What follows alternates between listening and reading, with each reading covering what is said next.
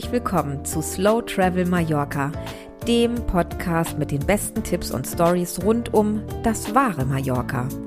Dieser Podcast ist etwas für alle, die die Baleareninsel von ihrer magischen und authentischen Seite kennenlernen möchten und denen Genuss, authentische, exklusive Tipps und natürlich Slow Travel besonders wichtig sind.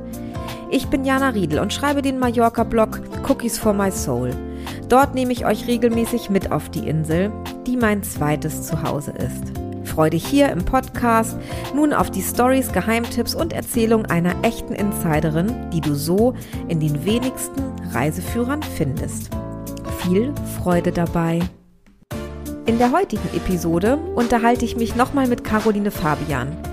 Wir haben schon in einem anderen Interview über ihr tolles neues Kochbuch Mallorca, das Kochbuch gesprochen, haben aber komplett vergessen, uns über die moderne, junge und ja ganz andere mallorquinische Küche zu unterhalten. Und darum geht es heute. Wir verraten euch, was die innovativen jüngeren Köche auf Mallorca so anders machen, wie die typischen landestypischen Produkte ganz neu interpretiert werden und natürlich sind auch wieder ein paar Gastro-Geheimtipps für euch dabei. Bleibt also dran, wir wünschen euch ganz viel Spaß mit diesem Interview. Hallo Caroline, da sind wir nochmal. Ähm, wir sprechen uns ja heute nochmal zum Thema mallorquinische Küche. Und nachdem uns beim letzten Mal aufgefallen ist, dass es eigentlich noch so viel mehr zu erzählen gibt, ähm, wollen wir heute noch mal die moderne mallorquinische Küche uns vornehmen. Hi, grüß dich. Hallo Jana, ja, schön, dass wir uns noch mal zusammenfinden hier. Ja, finde ich auch. Wir haben ja letztes Mal schon so unglaublich lange gequatscht, aber es ist ja auch so ein Thema, wo, man, wo es so viel zu erzählen gibt und ähm, ja, wie gesagt, wir haben, beide haben dann äh, nach unserem Interview nochmal die Köpfe zusammengesteckt und gesagt, Mensch, jetzt haben wir so viel über die mallorquinische Küche gesprochen und was ähm, ähm, ja für dich so die Highlights ähm, der mallorquinischen Küche sind, die Lebensmittel, die dahinter stecken. Aber es gibt ja noch ja so, so eine andere Ausprägung der mallorquinischen Küche, die sich auf der Insel so breit macht. Und das ist dieser moderne Twist-Date, gerade bei den bei den ähm, Newcomern unter den Köchen und unter den, äh, ich sag mal, Starköchen auf der Insel so durchkommt. Willst du dazu auch noch mal ein bisschen was erzählen? Ja, genau. Ja, tut mir leid, dass wir da oder ich da vielmehr letztens ähm, davon abgekommen bin. Also mh, deine Frage damals war ja auch, was die mallorquinische Küche so für mich persönlich ausmacht und ähm, wirklich dieser Teil, den habe ich dann irgendwie unterschlagen, ähm, von dem wir heute sprechen wollen. Und zwar geht es darum, dass ich einfach so begeistert bin von dieser Bandbreite an äh, Produkten und Zutaten, die die Insel zur Verfügung stellt und was die lokale Gastronomieszene daraus macht. Und ähm, also ich beobachte das jetzt seit äh, ja seit ein paar Jahren, du sicherlich auch. Also ähm, ich würde wirklich sagen, Mallorca strotzt geradezu von so einer ganz jungen und dynamischen Szene. Also jung muss jetzt gar nicht sein, dass der Koch jung ist im Alter. Also ich meine jetzt auch jung und frisch und neu und aber alles basierend auf den alten Rezepten. Ähm, da gibt es ein paar äh, ja, Lokalmatadore, die das ganz ja, ganz groß rausgebracht haben wieder. Die alte Küche, ähm, Oma-Rezepte rausgekramt haben und genau, darüber wollten wir heute noch mal kurz sprechen. Genau, richtig. Ja, ja, wir haben es ja beide irgendwie dann, wir haben uns so heiß geredet letztes Mal, dass wir dann beide irgendwie von dem Thema abgekommen sind. Aber ist ja auch ganz schön, so haben wir noch mal einen, Ansatz, uns jetzt äh, nur darüber zu unterhalten. Und es gibt ja auch so viel. Und ähm, du hast noch einen viel besseren Einblick als ich und kennst auch natürlich sehr viel mehr Leute. Ähm, für mich fallen in dem Moment, also als erstes immer die beiden Soyeveyas Schwestern ein, ähm, Maria und Theresa ähm, mit ihrem Canatoneta. Da bin ich schon vor, oh Gott, ich muss echt überlegen, aber es ist schon viele, viele, viele Jahre her, ähm, dass ich das erste Mal bei den beiden zu Gast war und äh, in Kalmari und da waren die beiden so mit äh, die ersten in meinem Gefühl, die so auf diesen Zug aufgesprungen sind oder die damit groß geworden sind. Sind eigentlich auf keinen Zug aufgesprungen, sondern sie haben es ja mitgeprägt, sagen wir es mal so, ne? Genau. Und ähm, es hat sich jetzt über, über die ganze Insel, ja, diese, diese Küche so breit gemacht. Ich war auch damals noch im ersten ähm, Restaurant von Santi Taura. Wie hieß der Ort? Hilf mir. Josetta. Genau, richtig. Ähm, ich weiß nicht, war ich schwanger, als wir da essen waren und äh, ich konnte leider einiges dann nicht probieren. Und äh, unglaublich. Und auch der ist ja so gewachsen und da hat sich, hat sich so unfassbar viel getan. Ähm, die mallorquinische Küche, wie man sie kennt, so modern zu interpretieren, dass etwas unfassbar Tolles dabei rauskommt, was seines, äh, seinesgleichen sucht. Ähm, mhm. Ja, und äh, zum Beispiel im Canatoneta, die klassische Cocker, äh, die man auch bei dir im, im Kochbuch findet, äh, die beiden haben zum Beispiel auch das Rezept ganz neu aufgepimpt ne, und haben bestimmtes Mehl genommen und diese alten Urgetreidesorten ähm, dann wieder zum Leben erweckt und haben äh, damit experimentiert. Ähm, der Santi mit seinen Rezepten. Wer fällt dir dazu jetzt ein? Also wen findest du jetzt besonders toll und erwähnenswert? Genau, also diese beiden sind natürlich sozusagen die Galionsfiguren dieser ganzen Bewegung und ähm, was ich bei den beiden auch noch so wirklich toll finde, ist, dass die das ähm, wirklich so erdverbunden und so heimatverbunden, aber so ehrlich heimatverbunden machen. Also es äh, war dass dadurch, dass das bei denen ja schon relativ früh losging, eigentlich noch, noch keine Marketing-Aktion ähm, dahinter. Heute bei so vielen äh, neuen, da muss man dann auch immer ein bisschen gucken, ähm, stimmt es jetzt eigentlich genau, ob ist ja überall so, auch in Deutschland, ja, da muss man halt wirklich hinschauen. Ähm, ist das jetzt wirklich so ein lokal äh, Konzept und so Zero Kilometer und Bio. Ähm, aber die beiden sind einfach mega glaubwürdig für mich und haben da eine richtige Bewegung ähm, ausgelöst. Und dann, ja, da gibt es jetzt, äh, also ich bin ein großer Fan von Maca de Castro die erste Sterneköchin, also die erste Köchin als Frau, die einen Stern bekommen hat auf Mallorca. Eine ganz ähm, zurückhaltende, bodenständige, sehr, also ein bisschen scheue Person sogar. Ich habe sie auch mal persönlich kennengelernt. Das ist mir halt sehr sympathisch, dass sie wirklich ähm, mega down to earth ist. Und die hat ihr Sternerestaurant ja geschlossen, hat zwar noch das äh, Bistro de Jardin in äh, Alcudia äh, ist noch äh, geöffnet, aber ähm, und hat ein sehr erfolgreiches und sehr schönes Catering, finde ich. Also wenn man so wirklich High-End heiraten oder sonst was feiern möchte, hat die ein ganz tolles, ähm, ganz tollen Catering-Service aufgebaut. Und jetzt ganz neu im Corona-Jahr ein Restaurant in der, an der Plaza España aufgemacht in Palma, das Andana.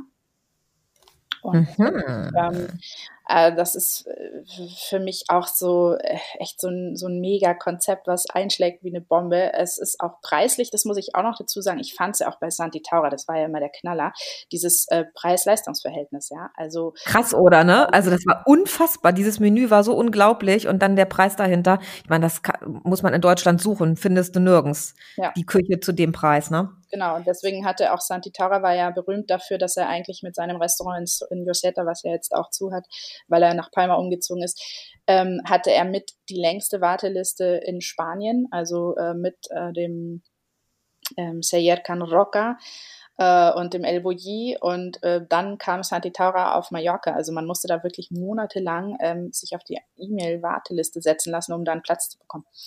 Ähm, Im Andana ist es auch immer ziemlich voll. Also Andana heißt, habe ich nachgeschaut, Bahnsteig äh, auf Katalan. Und das ist in dieser alten An Ankunftshalle ähm, von vom Zug und von, also der Metro halt in, in Palma, also ganz zentral gelegen. Und ich finde es eigentlich super schön, so diese Bahnhofshalle umzufunktionieren in so einen Innen- und Hotspot, äh, wo man richtig gute, moderne äh, mallorquinische Küche essen kann. Genau, also das ist so mein, äh, finde ich jetzt die Neuerscheinung des Jahres in Palma. Und man muss dazu sagen, die Maca hat auch einen eigenen Gemüsegarten. Also alles, was sie verkocht, ähm, also das meiste kommt aus dem eigenen Garten, was das Gemüse betrifft. Und ähm, ja, und wie alle anderen, von denen wir heute sprechen, ähm, bevorzugt oder, oder unterstützt sie auch ähm, natürlich lokale Produzenten, Wurst, also Fleischproduzenten, Käse und so weiter. Hm. Ich überlege gerade, ähm, in dem Gebäude, was du gerade gesagt hast von der Macker, da war die letzten Jahre auch immer Gastro drin. Da waren wir nämlich, glaube ich, vor zwei, drei Jahren noch in einem anderen Restaurant. Das ist ein total cooles Gebäude, hell, groß, Licht und halt so zentral gelegen, dass man sogar mit dem Bus bis vor die Tür fahren kann. Ne? Das ist natürlich toll. Genau, genau. Und du kannst ja. auch Fuß, es ist einfach, wenn du shoppen bist in Palma, ähm, eine gute Location. Ähm, und wo wir gerade da bei der Location sind, äh, gegenüber ist, finde ich, auch eine tolle äh, Sache entstanden oder zumindest eingezogen jetzt in ähm, das ehemalige Café Central, was ja mhm. Central, was ja eigentlich auch schade war, dass es zugemacht hat, aber da sind die Mieten wohl so in die Höhe äh, geschossen, dass die Betreiber raus mussten. Und da ist das S Rebost reingegangen, eine Filiale vom S Rebost. Mhm finde ich es auch ein tolles Beispiel für die mallorquinische Küche, mhm. ähm, aber auf einem anderen Niveau, also kein Restaurant, sondern so als Café, äh, Snackbar, ähm, hat ein Nachhaltigkeitskonzept, äh, steckt dahinter und ähm, die machen, das ist so eine Art, wie, wie würde man das sagen, Slow Fast Food, also so, äh, ja, schnelles äh, Lunch, auch so Takeaway Sandwiches und solche Sachen, aber ähm, eben auch basierend auf den äh, regionalen Zutaten.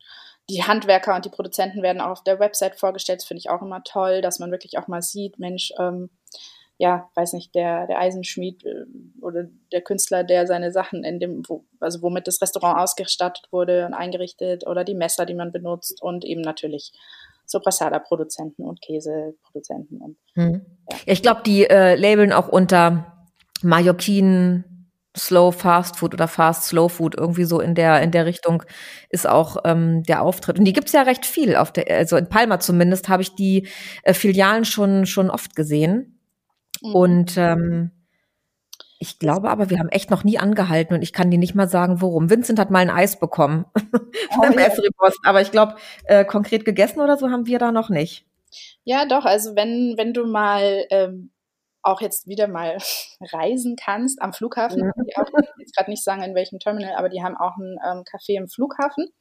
Ach, siehst du. Was ich super finde, weil, ähm, ja, du weißt, wie es ist, am Flughafen Abreise und du hast Hunger. Es ist immer furchtbar, da essen zu müssen, weil, ähm, ja gut, von den Preisen jetzt mal abgesehen, aber so, man kriegt einfach nicht so das Tolle. Und ähm, also das finde ich, äh, finde ich super, das Esrobost am, am Flughafen. Da weiß man, man man isst lecker die Young Gets zum Beispiel, die ähm, kleinen mhm. typischen Brötchen.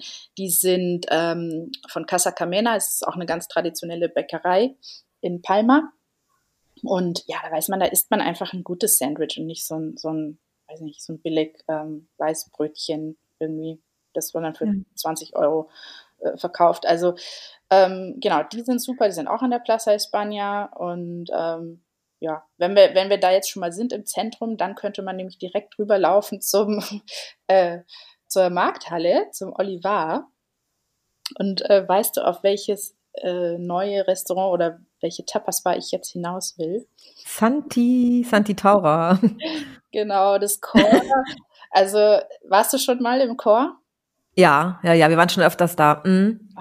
Also, Fantastisch. Ja, das ist auch einfach, also Santi Taura, nachdem er dann ja in Rosetta seine, ja, äh, das hinter sich gelassen hat und jetzt in Palma ist, also ich, es ist einfach mega genial. Ich bin ja so ein Fan von dieser, da sind wir wieder bei der traditionellen mallorquinischen Küche, dieser Hausmannskost und die peppt der einfach, ähm, er peppt sie auf, aber er verändert sie nicht. Also es ist super, trotzdem super authentisch und ich finde auch toll, dass er wirklich auch so Sachen wie ähm, Kutteln und ähm, ja Innereien und, und wirklich auch die äh, diese Tapas wieder, wieder auf den Markt bringt, die so ein bisschen verloren gegangen sind, weil die Leute sagen, oh nee, ich möchte nur Filet und so. Also es ist, ähm, ja, also da kann man so richtig, richtig gut essen. Und zwar, wie, mhm. es schmeckt einfach wie bei der Oma und du weißt, die Produkte, die Inhalts, also die Zutaten sind Top-Qualität. Ja. Und es ist schön hergerichtet da drin, ist auch eine coole Location. Also Total. Und er ist ja auch so für High-End-Küche bekannt und umso schöner ist es, dass er in, bei dieser, in seinem Tapas-Konzept ähm, diese klassischen Sachen wieder rausbringt. Und ich weiß, äh, mein Mann hat ein Frito gegessen. Man auch, es war fantastisch und die Krokettas waren unglaublich gut. Also ähm, hat auch eine tolle Weinauswahl und äh, es ist immer brechend voll. Äh, als es noch brechend voll sein durfte zumindest, ne? als die Umstände noch anders waren. Es war drin, jeder Platz belegt draußen und ich glaube, wir waren ähm, im Winter da letztes Jahr und da war auch draußen jeder Platz belegt unter den Heizstrahlern und ähm, die Leute haben gestanden und es war wirklich unglaublich voll. Und das ist jedes Mal, wenn man hinkommt, aber die Qualität passt auch. Ne, es ist wirklich toll. Und da ist es so schön, man kann in der Markthalle seine Einkäufe erledigen und dann huscht man mal kurz um die Ecke. Und wer es nicht weiß, läuft ja aber auch nicht durch Zufall dran vorbei. Das muss man auch sagen. Man muss schon wissen, wo der Laden ist, ne? Ja. Als jetzt nicht äh, Palma-Auskenner. Ja, auf jeden Fall. Hm. Wir verlinken es aber in den Shownotes und wir packen natürlich all unsere äh, Tipps ähm, für euch unten in die Notizen und dann ähm, könnt ihr das abarbeiten, wenn ihr wieder auf der Insel seid. Also Santi, genau. Und ähm, sein Restaurant, was jetzt in Palma ist, wie steht's da? Da muss ich echt gestehen, ich bin da ähm, nicht auf dem Stand, hat er jetzt schon aufgemacht? Ja, also das Hotel, äh, das ist ähm, das. Ach, das ist ja im Hotel, ja, stimmt, also, ja. Das ist im Hotel äh, El Llorens in Palma. Richtig, mhm. stimmt, da ist er ja schon ewig drin, das ist ja auch schon eine ganze Zeit, ne? Ein Jahr? Aber das hat, ähm, lass mal überlegen, ja, aber nicht so lang, weil ich weiß noch, ähm, im Juli, Mitte Juli muss das gewesen sein, habe ich gearbeitet. Also mehrere Wochen war ich da äh, engagiert bei einer Familie und habe dort gekocht. Und dann stand ein Geburtstag an. Und die beiden, also das, das Ehepaar hat sich dann einen äh, sozusagen einen freien Abend gewünscht und dann ähm, wurde auf den kleinen Sohn aufgepasst und ich wurde gebeten, einen Tisch zu reservieren in dem, in dem besten Restaurant, was ich, äh, was ich als ja für sie am besten halte. Und dann habe ich ihm den äh, die Reservierung gemacht und es war der erste Tag, an dem sie nach, der, ähm, nach dem Lockdown mhm. in äh, Spanien wieder aufgemacht haben. Also es war mega emotional, auch äh, wohl für Santi Taura und seine Crew. Und just an diesem Tag hatte eben mein Kunde Geburtstag und ähm, also die beiden, das ist wirklich ein äh, Foodie-Ehepaar vom Feinsten. Also die haben von Kopenhagen bis Tokio schon in den besten äh, Restaurants auf der Welt gegessen und die waren so geflasht. Also die kamen zurück, äh, die hatten mir sogar während dieser ganzen äh, Sache, man kriegt da ja so ein Degustationsmenü. Es dauert also eine Weile, bis man da durch ist. Und wir wurden äh, zu Hause sozusagen in ihrer Finca wurden wir äh, versorgt mit Bildern ähm, per WhatsApp. Also die kamen total geflasht zurück und haben auch gesagt, also es war unfassbar, die Qualität, die Kreativität, also das kann mit den besten Restaurants der Welt mithalten. Und der Preis war dafür mh, hm, also das hätten sie gar nicht erwartet. Es sind auch Leute, die nicht auf den Preis schauen müssen. Aber die waren wirklich überrascht dafür, dass das, also für das, was man da bekommt, ist der Preis absolut top. Ähm, ja, also Dins ist bestimmt, ja, ist absolut. Ich, ich war dieses Jahr, ich wollte eigentlich gehen, aber jetzt durch diese ganze Corona-Geschichte war es halt einfach so, okay, erstmal hm, Prioritäten setzen, erstmal schauen, dass du irgendwie arbeitest und gesund bleibst. Und ähm, wir sind ehrlich gesagt dieses Jahr äh, nur einmal bei meinem ehemaligen Chef essen gewesen. Ansonsten feinen, die, die Dinge zum Feiern, die heben wir uns noch für nächstes Jahr auf. Ich wollte gerade sagen, wir hoffen ja, dass die alle Bestand haben, aber ich sag mal so, äh, große Namen, die werden schon, die werden schon hoffentlich überleben, was man ja nicht von allen auf der Insel gerade sagen kann, leider, ne? Ja, ja. leider einige, aber sie werden ja auch unterstützt. Also diese ganze Szene, die ähm, ist, das ist auch so toll. Ich finde, ähm, man merkt es total. Das ist so eine, die sind auch untereinander alle verbunden. Ähm, die Köche und Köchinnen, ähm, da wird, da ist ein Riesenzusammenhalt. Ähm, der eine geht beim anderen essen, wenn er frei hat und, und man bewirbt sich gegenseitig. Äh, ein Pärchen in dieser ganzen Crew, äh, finde ich, ist auch noch sehr cool. Und zwar ähm, die beiden vom Restaurant Clandestin Kennst du? Hast du? Clandesti, ähm, ja, heißen die Clandesti Cocktail Club oder Clandesti Club, ja, ne? Nee, die, also das, vielleicht machen sie jetzt auch Cocktail Club, keine Ahnung, aber ich glaube, das heißt einfach nur Clandesti. Clandesti. In, ähm, da Richtung Blanquerna, Calle mhm. Blanquerna.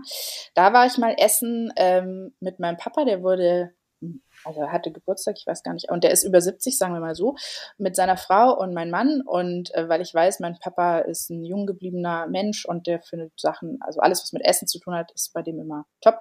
Und wir fanden es auch alle sehr cool. Also das ist so ein Rockabilly-Pärchen, die an einer, also man sitzt an einer langen Theke. Also das heißt, man hat keine einzelnen ähm, Tische. Ich weiß nicht, wie sich jetzt Corona-mäßig, vielleicht ist es wieder anders, aber in normalen Zeiten sitzt man an einem Tisch mit ähm, zehn anderen Leuten. ähm, an einer langen Theke und dahinter wird dann eben gekocht. Und die sind ziemlich abgefahren. Äh, da läuft Musik äh, zu jedem Gericht, das, der passende Song. Und ähm, die sind einfach, ja, die sind einfach cool. Also tätowiert äh, von oben bis unten. Äh, da ist ein wahnsinnig, da herrscht eine super Stimmung, auch im Team. Das finde ich auch mal super, wenn man da merkt, Mensch, äh, das sind nicht nur Chefs, sondern das sind einfach Kumpels. Und also Clandestin macht ähm, sehr coole, moderne, ähm, crazy Küche mit Musik als Beilage. Das hat mir Katja, glaube ich, auch schon mal erzählt. Nee, die heißen Clandesti Taillea Gastronomic. Genau, so. so war's. Also sie hatten irgendeinen Beinamen, genau, richtig.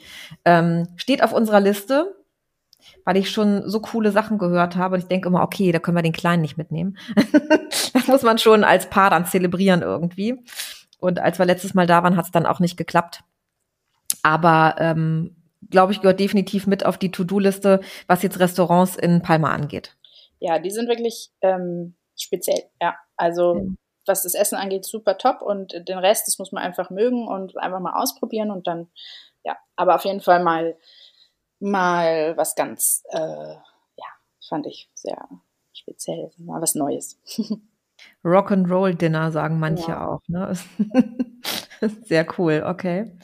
Ähm, wer mir noch einfällt, ähm, lieben wir sehr, Adrian Kettglas, auch in Palma, ähm, auch ein Michelin-Stern. Ähm, auch Degustationsmenüs mittags und abends, unterschiedlicher äh, Ganganzahl. Mittags bekommt man fünf Gänge, abends sieben. Mhm. Auch zu einem unfassbaren Preis, der ähm, ja, ist auch so ein Verfechter der authentischen Küche mit regionalen äh, Lebensmitteln und kocht auch wirklich gigantisch. Sollte man auch definitiv mal ausprobiert haben. Wart ihr bei Adrian schon mal? Ja, wir waren da ganz kurz bevor er den Stern bekam. Und es mhm. war witzig, der war ja bei Marc Fosch vor, vorher äh, mhm. der gearbeitet oder war da Küchenchef in einem seiner Restaurants. Äh, Marc Fosch ist natürlich jeder, der Mallorca kennt, ist Marc Fosch ist auch ein Name. Kein äh, mallorquinischer, wie man hört, ist, äh, ist ein Engländer. Aber der hat, der ist einer der Alten, ähm, der, der alten Garde, die so, ja, in den 80ern eigentlich, äh, die Restaurantszene mitbewegt hat und ähm, sind so die Vorreiter der eigentlich heute, heute dieser heutigen Küche der Top-Gastronomie. Marc Fosch, äh, ben, der Bennett von Ben Stavai, der Josef Sauerschell, ähm, hier der Tomeo Caldente, also die darf man ja auch nicht vergessen. Das sind wirklich so die Vorreiter der heutigen Gastronomie-Szene gewesen, die jetzt so in, ja, wie werden die sein, so 50, 60, um die 50, 60 rum. Und die äh, hier Coldoroyo, ähm, mhm. damals waren also die ersten Sterneköche waren ja eigentlich, witzigerweise muss man sich das mal überlegen, die waren eigentlich also viele, also die kamen, die waren international, sagen wir mal so. Also Josef Sauerschell, ein Deutscher, Coldoroyo aus dem Baske, Mark Frosch, ein Engländer. Der Tomeo Caldente war der einzige Mallorquiner, der dann ähm, einen Stern auch bekommen hat, der erste. Und der Benet hat zwar nie einen Stern bekommen, ist aber trotzdem Top-Gastronom, mallorquinisch. Aber das äh, war schon interessant, dass vorher so, als die Gastro noch so ein bisschen geschlafen hat auf Mallorca, dass dann die Leute von außen kamen. So habe ich das empfunden ähm, oder interpretiere ich das so, dass die Leute von außen kamen, die Köchin gesagt haben, wow, schaut mal bitte, was ihr hier habt, ja. Also womit können wir hier bitte kochen, ey. Und ähm, macht doch da mal da was draus. Äh, ich kenne die Story halt von meinem ehemaligen Chef, vom, vom Josef Sauerschell, der gesagt hat, äh, also es war unfassbar, wie, was das Potenzial, das da auf der Insel herrschte, aber es wurde nicht, nichts draus gemacht, ja, und, und, ähm, und die haben dann eigentlich erst diese, diesen Grundstein gelegt, finde ich, für diese, für diese wahnsinnige, diese Blütezeit eigentlich dieser Gastroszene, die wir jetzt haben, so seit den in den letzten ähm, zehn Jahren, Santi Taura, äh, Maria Soliveras, die kennen natürlich auch alle diese alten Hasen und sind mit denen auch bekannt. Naja, auf jeden Fall, eigentlich bin ich jetzt abgewichen, weil wir waren ja beim Kettlers äh, und da saß Marc Fosch bei ihm in der, im Restaurant. Das kannst ja jetzt drauf. Also, das weiß ich noch. Ähm, da habe ich dann zu meinem Mann gesagt, du guck mal da in der Ecke, da sitzt der Marc Fosch. und ähm, ja, also wir waren da auch. Ich fand es auch unglaublich ähm, günstig für das, was wir bekommen haben. Und kurz danach hat er dann den Stern bekommen. Da kam der Michelin Guide dann raus im November oder wann es war. Und ja, wieder einer mehr. Genau, der ist auch auf jeden Fall Und jetzt mal zusammenfassend kann man ja eigentlich auch sagen, hm, die meisten Top-Köche findet man in der Vereinigung Chefsinn. Mhm, das stimmt. Ähm, das ist ja eigentlich eine Marke, Chefs In, äh, die, also diese so eine schwarze Schrift mit, den, mit dem In dann in Klammern mhm. setzt, hat man vielleicht schon mal gesehen. Finde ich ist auch ähm, empfehlenswert. Die Events, die machen sehr coole Events, so Pop-up. Äh, Gastro-Events, zum Beispiel in, weiß nicht, in einer alten Schuhfabrik oder auf einer alten Finca oder in irgendeiner, also in einer Kunsthalle Ausstellung oder so und dann wird da aufgetischt. Ähm, ist eine Marke, eigentlich ein geniales Konzept, ist eine, eigentlich eine Marketingaktion, also eine Marketingvereinigung äh, dieser Köche, also wer da mitmachen will, ähm, der zahlt einen, einen Beitrag. Und dann ähm, wird aber gemeinsam an einem Strang gezogen und die mallorquinische Gastroszene wird äh, promoted. Also ist eigentlich eine total geniale Sache, finde ich, gerade auf einer Insel, wo das so eine so Überblick, also überschaubare Region einfach ist. Also Chefs ist mega stark. Verlinken wir auch, ne? Mhm. Da kann man auch als Tourist, äh, wenn man mal einfach so auf die Insel kommt, sich da äh, regelmäßig den Kalender anschaut und dann sieht, äh, Mensch, in den, in den zwei Wochen Urlaub, in denen ich da bin, äh, gibt es da so ein cooles Event, dann melde ich mich da an und gehe da hin. Also ist jetzt nicht nur was für, für Einheimische. Die haben eine, die haben eine Eventseite definitiv, ne? Und äh, wo man dann sieht, welcher Koch irgendwie gerade wo ähm, so dieses Hidden Kitchen ähm, Thema, was die haben, ne? Das ist so eine Pop-up-Küche. Genau. Und ähm, da kann man sich dann schlau machen, wann die nächsten Termine sind. Genau, und da sind auch mit drin, das finde ich eben auch das Tolle an dieser äh, Szene, die da jetzt so blüht, sind nicht nur Gastronomen, sondern eben auch Handwerker mit involviert. Ja, also da wird der Tisch gedeckt mit den ähm, tollen Stoffen von Teshit Vicens, ähm, mit den Gläsern von La Fiore. Also das ist so ein, ja, das geht so alles so Hand in Hand halt. Alles, was mit dem Tisch zu tun hat, mit dem Essen rundrum. Also es sind nicht nur die Gastronomen, die da in der Mit also äh, im Mittelpunkt stehen. Auch die Locations, teilweise auch in historischen Gebäuden. Also das ist so ein, das finde ich einfach, das ist das, was ich meinte auch noch, das ist für mich so ein Aspekt an dieser mallorquinischen Küche, die ist so unfassbar vielfältig und wandelbar und interpret, wird interpretiert eben jetzt in den letzten Jahr, Jahren, Jahrzehnten von unfassbar kreativen Menschen, die total bodenständig auch diese, diese Heimatliebe so regelrecht versprühen. Und ähm, das ist wirklich, also weiß ich nicht, vielleicht sogar, gut, man, man sieht solche Bewegungen in allen Regionen jetzt, momentan ja auch in Deutschland, es ist auch eine super Bewegung, dass überall die Bauern auch wieder, der Name vom Bauern wird ähm, genannt in der Speisekarte oder vom, hm. äh, weiß nicht, vom Fleischzüchter oder vom, ja, also das ist eigentlich ja wirklich eine, vielleicht weltweit eine Bewegung, aber ähm, ich finde es so toll, weil es halt auf Mallorca, gerade auf einer Insel, so übersichtlich ist und weil man ja, wenn man mehrmals dort Urlaub macht, dann immer wieder was Neues austesten kann und es wird nie zu Ende gehen. So ist es genau. Aber vielleicht auch nochmal zurück, was dem du sag, zu dem, was du sagtest. Es hat sich ja generell viel getan. Also erstmal, ähm, die Küche wurde ja immer moderner und immer verrückter, generell weltweit, dass mehr ausprobiert wurde. Ne? Mhm. Und das Bewusstsein der Menschen zum Thema Essen und Gutessen hat sich natürlich auch noch gewandelt. Und das alles kombiniert ähm, unterstützt dann natürlich auch solche Bewegungen. Ne? Und es gibt immer mehr Menschen, die wieder ähm, gerne mehr Geld für gutes Essen ausgeben und auch was erleben möchten. Ne? Ich glaube, dieser Eventcharakter ist ja auch nicht zu unterschätzen, dass wenn man ähm, gutes Geld ausgibt, auch ein gutes Produkt dahinter stehen muss. Und das treibt natürlich auch so ein bisschen an und verändert die Denke der Kunden, aber auch die Denke der Köche. Ne? Und ähm, vielleicht war es auch eine Zeit lang so, dass Koch irgendwie so ein Beruf war, der nicht so mega cool war, ne? so vor, weiß ich, 20, 30 Jahren oder irgendwas. Und das aber das absolut hip wieder ist und dass diese Szene sich auch so gewandelt hat und dass es auch was Besonderes ist, ne? Und dass es auch so viel, ähm, ja, so viel mehr Spielraum ist, dass es schon fast Kunst ist, ne? Kochen ist ja, hat ja so viel mit Kunst zu tun. Ähm, und das, glaube ich, hat diese Bewegung auch so ein bisschen, ja, angeschoben oder verändert oder wie siehst du das? Ja, äh, ja, definitiv. Also irgendwann in den, gut, von unserer Sichtweise aus, dann so in den Jahren mit Witzigmann, ähm, ja. Genau. ja, dass der Kochberuf halt plötzlich äh, wirklich einen Stellenwert bekam. Ähm, mhm. Und auf einen, dann wurde er meines Erachtens nach irgendwann zu sehr auf den Sockel gehoben.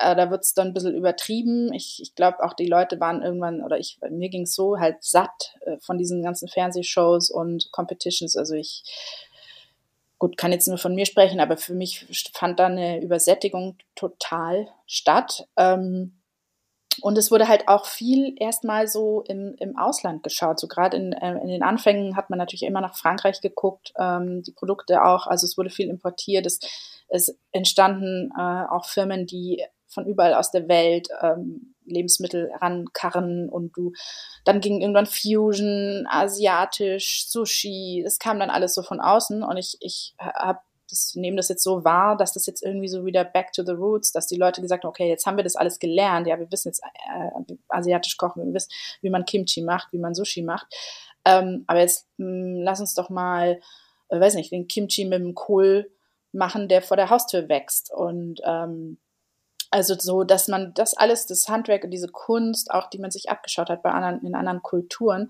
dass das jetzt wieder angewandt wird, schon, es ist einfach geblieben, aber mit dem lokalen Produkt. Und dass man wieder hergeht und sagt, Mensch, wir haben so tolle Sachen vor der Tür. Und meine Oma hat auch so tolle Sachen gemacht. Also wieso äh, in die Ferne schweifen? Ja. Und ähm, das sehe ich so, also diese ganzen, ja, das, was jetzt alles überall stattfindet, ist, ist so total back to the roots. Aber man vergisst natürlich nicht, was man in den letzten Jahren gelernt und gesehen hat auf äh, Netflix und in, in äh, den Küchen dieser Welt. Also Köche sind ja auch Wander, Wanderer. Also hm. wir reisen ja auch und lernen währenddessen. Also man macht die Wanderjahre. In der klassischen Karriere ist man immer mal irgendwie im Ausland und lernt dazu. Und das bringt man dann nach Hause mit und sagt so, das habe ich jetzt gelernt und jetzt machen wir das mal mit den mit dem, was vor der Tür wächst. Ja, sehr cool. Hm. Hm. Ja, das ist, ja. Ja, du Liebe, das stimmt natürlich. Und ähm, ich überlege gerade, haben wir noch irgendjemanden vergessen, den wir, den wir noch erwähnen müssten? Ja, eigentlich.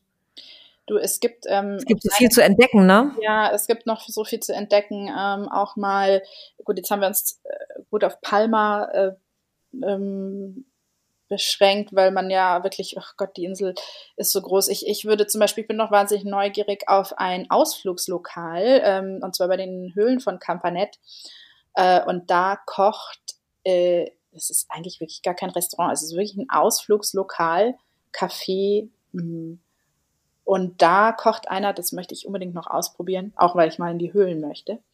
Und der ist so auch total produktbasiert. und zwar macht, äh, also das, die Produkte, Zutaten sind Highlights, richtig von der Qualität, aber dann werden sie ganz einfach zubereitet. Also ähm, Steak auf dem Grill, aber vom gut galizischen Rind, was dann aber mega lang abgehangen hat und äh, Aal, äh, also so ganz basic Produkte, die dann aber zelebriert werden. Und das finde ich irgendwie eine total coole Mischung, dass das eigentlich äh, ein Ausflugslokal ist und das jetzt eben von der jungen Generation übernommen wird und aber anstatt da irgendwie so billig Sandwiches zu machen und die, sage ich mal, Touristen äh, auszu abzuschröpfen, ähm, macht er da coole Küche. Mhm. Ist ganz lustig, weil ich war mit äh, unserem Sohn, mit Vincent, wir waren in den Höhlen und äh, wir hatten noch Zeit zu überbrücken, bis wir rein durften. Und ähm, ich war nämlich oben im Restaurant und es hat halt in dem Moment geschlossen, weil sie halt nur abends aufmachen und war dann etwas verwundert, dass ich dachte, okay, ist ein ganz normaler Laden irgendwie, wie man halt vermutet, Ausflugslokal über diesen Höhlen, neben der Kasse, ne? Und dann war da ein Schrank, ein Fleischschrank, ja. wo ich dachte, okay, es muss hier irgendwas anderes geben und habe dann mal so durch die Karte geblättert und dachte, wie krass. Es gibt hier auch für mallorquinische Verhältnisse Fleisch zu Preisen, wo ich denke, wow, also für ein Ausflugslokal ist das aber schon ähm, ziemlich krass und habe mich dann so ein bisschen schlau gemacht und dann erst verstanden, dass die Leute da wirklich hinpilgern, um ihr Steak zu essen. Mhm. Ähm, ist auch eine irre Kurverei, bis man da ist, weil die Höhlen ja auch so ein bisschen versteckt liegen. Großer Parkplatz davor. Äh, man kann aber auch nett draußen sitzen, also eben so schöne Bäume auf so einem Kiesplatz vor dem Restaurant, so eine Außenterrasse. Vielleicht kann man ja auch draußen reservieren, wenn man nicht drin sitzen möchte. Drin ist halt so klassisch Mallorquin, ne? Gefließter brauner Boden, braune Holzmöbel. Bahnhofs aber genau, aber die Produkte, die man sehen konnte, ließen grandioses erahnen. Also mal sehen, wenn ihr da wart, gebt mir bitte unbedingt ein Feedback. Ich werde gleiches tun. Es sah schon vielversprechend aus. Ja. Ja, und ich meine, für solche Menschen wie, äh, wie, ja, wie dich, auch äh, Familien, die auch Sightseeing machen und du, du äh, mit deinem Sohnemann, du musst den ja auch immer ein bisschen entertainen und dann finde ich sowas ja genial. Also wenn man wirklich auch, ähm, mir geht's halt so, wenn ich jetzt auch im Urlaub irgendwo mir was anguck, dann überlege ich immer sofort, wo gehe ich jetzt essen? Weil also es gibt ja nichts Schlimmeres, als jetzt irgendwie so einen Ausflug zu planen, vielleicht für Sightseeing und, und dann weißt du nicht, äh, ja, wo esse ich denn jetzt eigentlich? Deswegen ist es eigentlich eine total schöne Kombination. Ähm, Sightseeing ist jetzt so eine Höhle nicht wirklich, aber es ist halt ja eine Aktivität einfach, äh, vielleicht genau. ein Ausflug.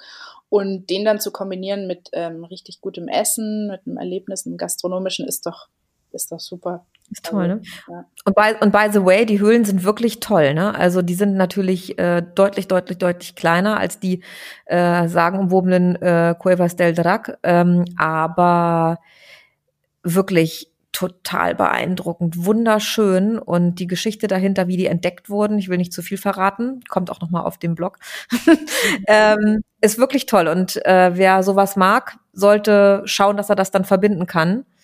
Die mallorquinische Küche, äh, verbunden mit einer Tour durch die Höhlen, dauert auch nicht ewig. Ich glaube, wie lange hat die Führung gedauert? Dreiviertel Stunde oder irgendwas. Kann man auch auf Deutsch buchen. Also ähm, lohnt sich wirklich sehr. Mhm. Ja, ich glaube, da hast du jetzt den Zuhörern schon wieder, ach oh Mensch, wir müssen noch warten, bis wir nach Mallorca kommen. Also ich ja. habe selber gerade richtig Lust.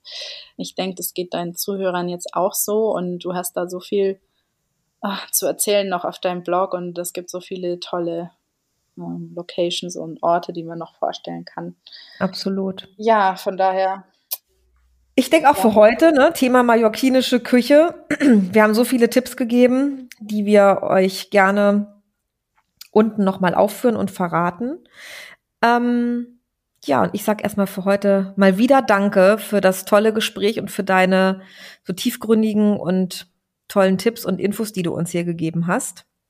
Ja, gerne doch. Ja, und ähm, ich habe wie immer Hunger, wenn ich so ein Gespräch führe. Ich könnte jetzt, oh, ich könnte jetzt losstiefeln. Ich könnte jetzt Krokettas zum Beispiel essen oder ah, irgendwas Leckeres. Aber gut, wir müssen noch warten. Wenn wir wieder reisen dürfen, dann ähm, werden wir das alles nachholen und äh, es gibt nicht nur Corona-Kilo, es gibt dann auch Nach-Corona-Kilo, weil man dann so viel nachzuholen hat.